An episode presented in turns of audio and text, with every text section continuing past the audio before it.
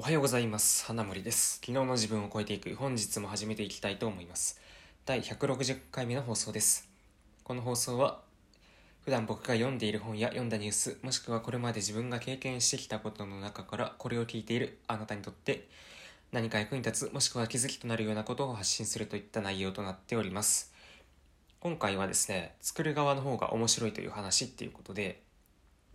まあ、作るコンテンツを作っていく方が面白いですよって話をしたいと思います。で、まあ、今回こういう話をするに至った経緯としてはですね、まあ、昨日あの任天堂スイッチと、まあ、モンハンを買ったんですよ。あの友人がですねあの買わないっていうふうに言ってて、まあ、最近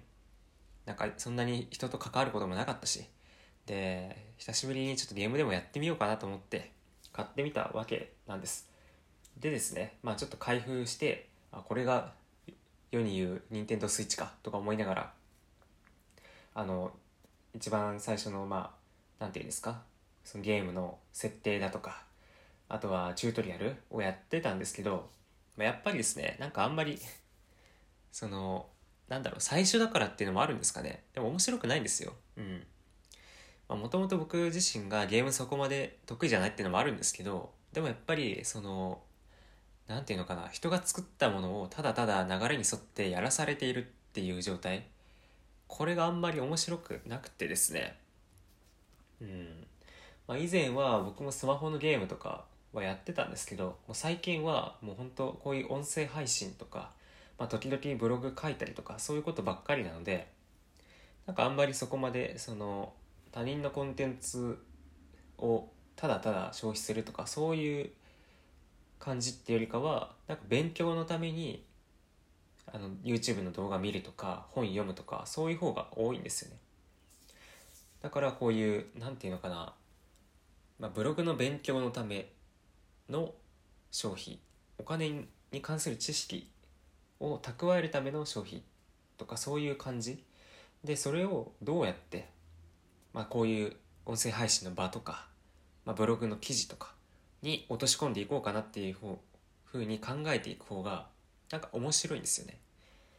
で今の時代っていうと消費できるコンテンツがあまりにも多すぎると思います。昔だったら多分そこまで手軽に手に入らなかったと思うんですよ。例えば想像してみると分かると思うんですけど YouTube が出てくる前っていうとそんな気軽にあのそのその辺の人が作った動画を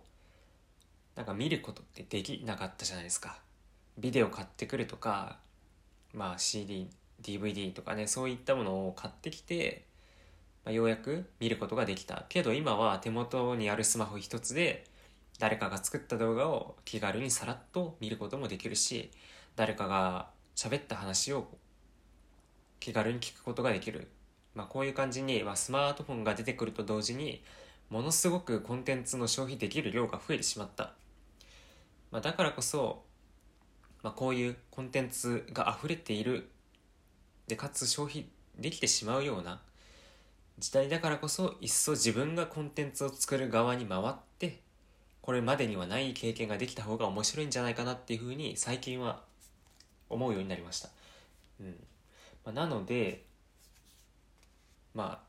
できればというかまあ何て言うんですかね、まあ、僕もまだそんな始めてからめちゃくちゃ経験があるってわけじゃないですけどもしまだ消費する側でしかない人に関しては少しでも何か発信するっていうのを始めて自分がコンテンツを作る側に回ってみるとまた違う体験ができるのでおすすめしたいなっていうふうに思います。はい、ということでえ今回はですね、まあ、作る側の方が面白いですよっていうお話をさせてもらいました。うん、やっぱりそんな人の作ったものをただただ消費するのも消費するのはなんかあんまり最近は面白くなくなってきたので是非作る側に回ってみましょうというお話でした。ということで最後まで聞いていただいてありがとうございました。また次回の放送でお会いしましょう。